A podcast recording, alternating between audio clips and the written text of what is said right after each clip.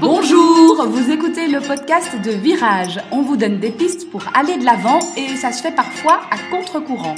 Si face à un problème, quel qu'il soit, vous vous êtes déjà dit j'ai tout essayé, rien ne va, je ne sais plus quoi faire, alors vous êtes au bon endroit. Je suis Marina Blanchard, psychologue, formatrice et fondatrice de Virage. Mon école s'inscrit dans la lignée de celle de Palo Alto, c'est-à-dire de la thérapie brève. Et je suis Peggy Van Lierde, chef d'entreprise, journaliste et coach en développement personnel. Ensemble, nous vous proposons des réflexions pour avancer autrement. Je veux absolument trouver la femme de ma vie ou l'homme de ma vie. hein, ça s'applique dans les Oui, deux situations. Euh, et donc voilà, on va parler de ces personnes euh, célibataires qui euh, ben, cherchent l'âme sœur Oui. et, et de préférence, euh, voilà, l'âme sœur avec qui ils passeront le restant ça. de leur vie Euh, et qui veulent donc à tout prix trouver la bonne personne. Oui, exactement, exactement. Donc là, c'est toujours important déjà de dire que, enfin, moi, je, je le pense de l'avoir vu autour de moi. Il n'y a pas qu'une bonne personne par personne, parce qu'il y a des gens qui croient effectivement qu'il y a l'âme sœur, comme tu dis, et qu'il n'y en a qu'une, quoi. Et donc, euh, évidemment, la quête euh, s'avère évidemment difficile. Ça fait peur parce que si je tombe pas dessus, si je la rate, etc. Or, effectivement, on a tous une série de personnes avec qui on, on pourrait, on aurait pu faire notre vie, et euh, bah, ce serait différent de la personne qu'on a peut-être choisie si c'est si c'est le cas. Mais euh, voilà, il y, a- il y a quand même déjà plus d'une chance sur euh, les milliards d'êtres humains, le milliard d'êtres humains. Enfin, je sais pas combien nous sommes d'êtres humains, mais euh, voilà, il y a, il y a- il y a plus qu'une Il chance. y a plus de matchs qu'on ne croit. Voilà, il y a plus de matchs possibles qu'on ne croit.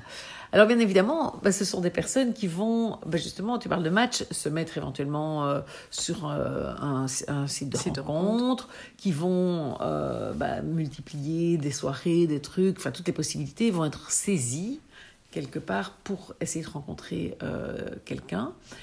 et qui, en plus de toutes ces rencontres, ont à côté une checklist Oui. avec toute une série de points Oui, oui, euh, qui falloir. correspondent à cette personne idéale. Tout à fait, tout à fait.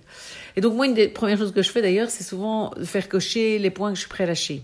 Donc je leur dis, voilà, euh, faites la checklist. Parfois elle est déjà faite, parfois pas, mais donc ils la font.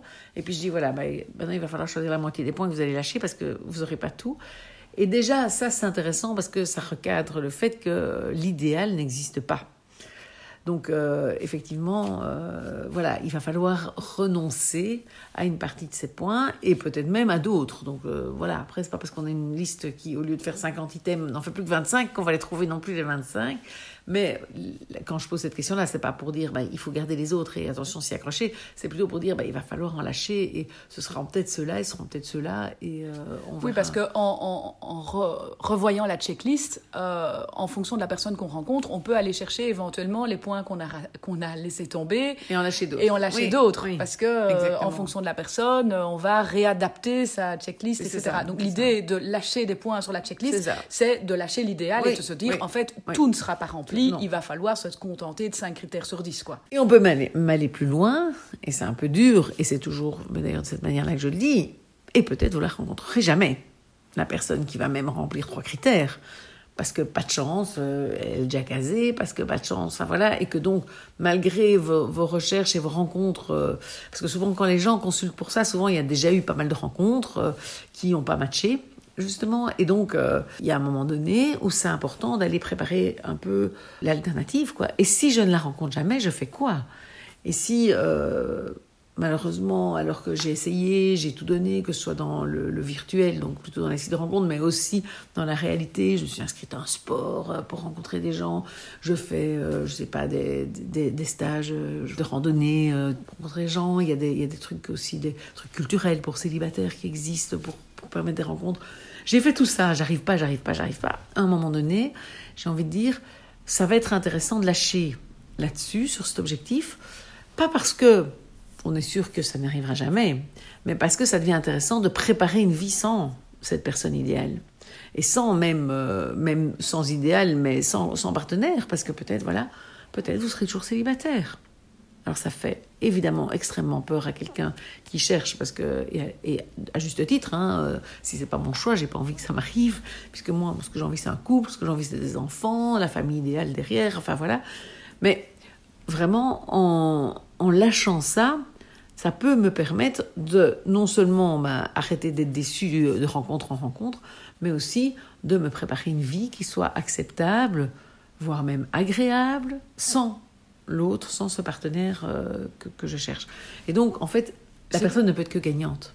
Cette question très confrontante, en fait, tu l'as abordée aussi dans l'épisode 58 sur le, le burn-out et la personne qui veut absolument retourner au travail. Oui. Et on a pu voir à ce moment-là, hein, vous pouvez le réécouter éventuellement, mais on a pu voir à ce moment-là que ce- ce- à partir du moment où on lâche prise par rapport à cet objectif, la pression forcément, il y a moins de souffrance. En fait, forcément, euh, étonnamment, en renonçant à cet objectif auquel je- que je veux absolument, qui ici est euh, rencontrer la personne idéale ou même rencontrer un partenaire de vie, en renonçant, ben, finalement, il y a un moment où je souffre moins puisque je suis pas constamment déçue de pas rencontrer la personne que je voudrais rencontrer.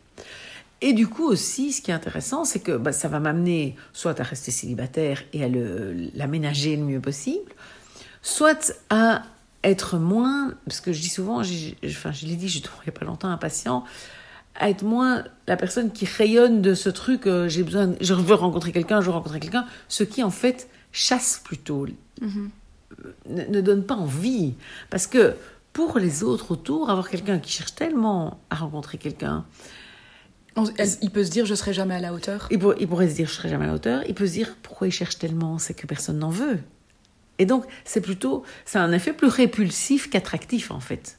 Alors que la personne qui est bien seule, elle a un côté beaucoup plus attractif parce que les gens se disent ouais, elle a J'ai envie de bien. le conquérir. Oui, c'est ça. Et puis, oui, tout à fait, mais tout à fait. On est tous un peu comme ça, à être plus attirés par des gens qui ont l'air plus difficiles à conquérir que par la personne où c'est tout cuit dans la main et euh, qui est presque en train de se mettre à quatre pattes devant nous en disant euh, j'ai besoin de quelqu'un, est-ce que ça peut pas être toi, quoi? C'est pas très sexy, entre guillemets. Et donc, je pense que vraiment, on génère autre chose dans la relation quand on est installé dans une, un célibat euh, agréable. Mais bon, le tout, c'est de pouvoir le faire. Et donc ça, évidemment, enfin, ça, soit ça demande un accompagnement, soit certaines personnes vont pouvoir le faire, peut-être juste en écoutant ce podcast, et se dire, ben, comment, au lieu d'être en train de chercher à tout prix la personne idéale, je cherche à être idéalement bien avec moi-même, j'ai envie de dire, ou le mieux possible, ou le moins mal possible, puisque voilà, je peux me dire, ben, c'est pas le célibat que j'aurais choisi, donc évidemment, non, ça me fait pas rêver, mais n'empêche, je mets des choses en place et je me sens un peu euh, mieux et de, de- de mieux en mieux euh, dans, dans cette solitude. J'apprends à la gérer, j'apprends à l'occuper aussi, cette solitude, voilà, pour ne plus être en recherche à tout prix, ce qui effectivement fait plutôt, peut en tout cas faire plutôt fuir les proies éventuelles euh, qui auraient pu être, être des chouettes partenaires. Alors là, on parle du cas où on est encore dans la séduction essayer de trouver un partenaire, mais cette question peut revenir aussi euh, voilà, au sein d'un couple quand on est déjà installé, quand on a commencé une relation avec quelqu'un et qu'on se dit ah est-ce que je vais vraiment continuer avec cette personne? Parce que en fait elle ne coche pas tous mes critères. Elle ne fait. remplit pas tous mes critères. Oui, et donc oui, là en fait on amène une autre dimension qui est en fait quelque chose de conflictuel dans le couple parce que euh, l'autre amènerait oui mais en fait euh, voilà ça ne calcule pas avec ce que j'ai il habite trop loin il veut pas vivre avec moi il a déjà des enfants euh, enfin peu importe les raisons. Et quelque part on, on ne se permet pas de vivre la relation parce qu'on se dit ça ne coche pas mes critères Oui, tout à fait. Donc à ce moment-là, il y a un moment où il va falloir de nouveau relâcher sur les critères. Donc effectivement, ou bien vraiment se dire voilà, bah moi effectivement une relation longue distance c'est pas mon truc et donc vraiment je peux pas je peux pas imaginer et, donc voilà prendre en compte ces critères. hein. Donc il y a un peu euh, un double, enfin une double deux possibilités je dirais, c'est que euh, à un moment donné et là c'est un peu le poids de l'amour et de la raison c'est de se dire, bah voilà, j'ai pas mes critères, mais je l'aime, je l'aime, je l'aime, bah, tant pis pour mes critères. Ou bien j'ai pas mes critères, je l'aime, je l'aime, mais c'est trop difficile pour moi d'aimer sans que, voilà, avec, avec par exemple la distance, euh, puisque tu as pris cet exemple-là et, il est bon, de se dire, bah, je m'étais toujours dit, pas une relation longue distance, mes parents ont connu ça, ou j'ai une expérience précédente, ou simplement c'est pas ok pour moi. Et donc me dire, bah, voilà, donc je vais renoncer, donc on va faire un deuil et euh, la personne peut de nouveau seule ou se faire accompagner dans euh, comment renoncer à quelqu'un que j'aime en fait, mais qui malheureusement ne coche pas tel ou tel critère euh, et dans, ça n'ira pas, ou quelqu'un qui, on, on- trouve ça souvent, et même chez les jeunes aujourd'hui, l'un des deux ne veut pas d'enfants et l'autre veut des enfants et ils sont voilà amoureux tous les deux mais il y a ce critère là il, il passe pas ni pour l'un ni pour l'autre il- Aucun des deux n'est prêt à lâcher à juste titre. Enfin, euh, j'ai envie de dire, les deux avis sont tout à fait respectables, mais du coup, effectivement, ben, il y a un deuil à faire, soit euh, de l'amoureux, soit, de la perspective d'avoir ou pas des enfants, ou de pas en avoir. Oui, c'est ça, exactement. Ou se dire, bah tant pis, j'en ferai pour lui faire plaisir. Je tiens trop à lui. Et j'ai envie de dire, voilà, il y a, y, a, y a, ce côté, euh, oui, tout à fait, où il y aura un choix à faire. Et c'est pour ça que les critères en fait sont un peu un piège de manière générale, puisque si on, y a, on a personne d'autre ben, les critères nous piègent parce qu'ils ils mettent la barre tellement haut que plus personne euh, va, finalement les remplir et que donc, en fait, je rencontrerai jamais cette personne idéale. Donc, plus je la cherche, plus je l'idéalise, moins je vais la rencontrer. Et si par contre on a quelqu'un, ben, les critères vont parler à la place du cœur. Et donc, on va devoir choisir. Et en même temps, euh, j'ai envie de dire aussi, certains moments, ben, c'est pas mal qu'il y ait des critères à la place du cœur. Parce que voilà, malheureusement, euh, même si on a envie de dire, oui, j'aurais envie de vous dire, choisissez, suivez votre cœur, etc.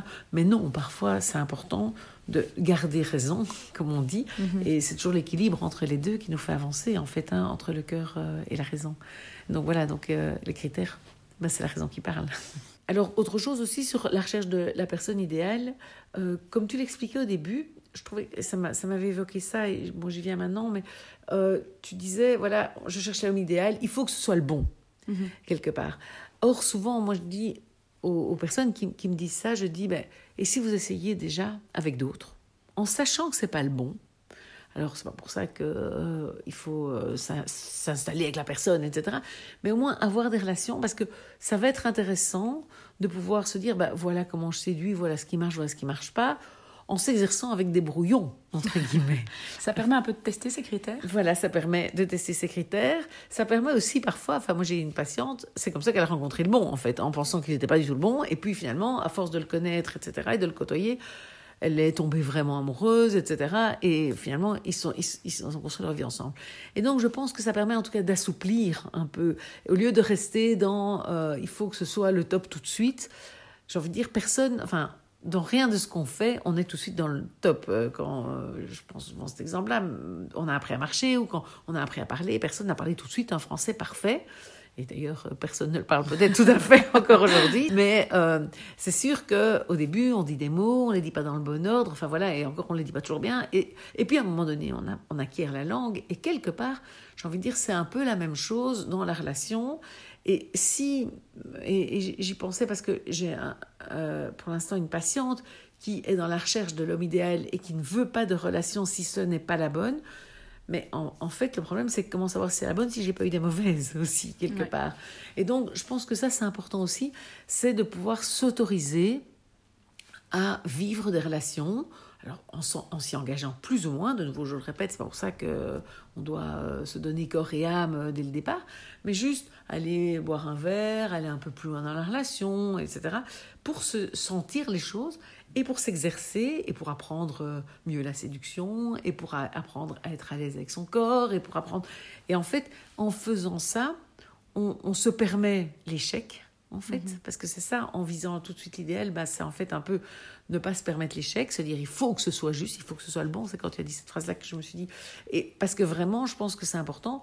En s'autorisant l'échec, ben, en fait, on s'autorise comme quand on a commencé à parler. Si on ne s'était pas autorisé à dire mal les phrases et les mots et qu'on aurait, on avait voulu tout de suite bien dire les, les phrases, ben, en fait, quelque part, on n'aurait jamais parlé parce que c'est en faisant mal qu'on a appris à faire bien. Donc je pense que ça, c'est un peu la même chose ici, c'est de pouvoir s'autoriser à se tromper de personne, à vivre, à même sans se tromper, savoir d'emblée qu'on va pas, on n'est pas avec la personne avec qui on passera notre vie, mais c'est pas grave, je vais quand même vivre une relation parce qu'il y a des côtés plaisants, parce qu'avec cette personne-là, bah, pour partir en vacances, en fait, c'est chouette et ça se passe bien.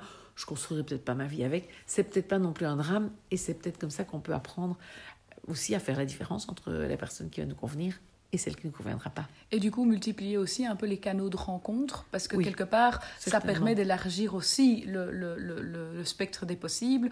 Parce que si on, se contente uniquement des voyages organisés, etc., et qu'en fait, bah, le retour à la vie réelle, c'est toujours un peu compliqué, ou si on se contente d'une application euh, site de rencontre qui fait déjà une partie du tri pour nous, euh, oui, on peut passer à passe côté, à côté d'autres oui, personnes aussi. Tout à fait, tout à fait. Oui, je pense aussi que ça, il faut toujours. Enfin, l'idée, c'est vraiment de garder les, les, canaux ouverts. Et puis, pour les sites de rencontres, par exemple, il y a certaines personnes à qui ça va très bien convenir et d'autres qui vont être très mal à l'aise de cette première rencontre après avoir eu un chat et puis pas vraiment s'être rencontrés, mais on, on, se voit et on sait tous les deux pourquoi on est là.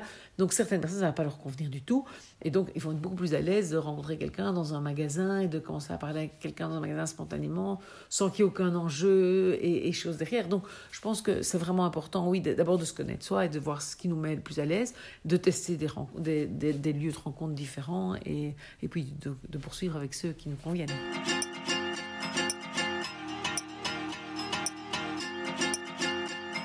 Vous avez aimé cet épisode N'hésitez pas à vous abonner pour découvrir les autres épisodes passés et à venir.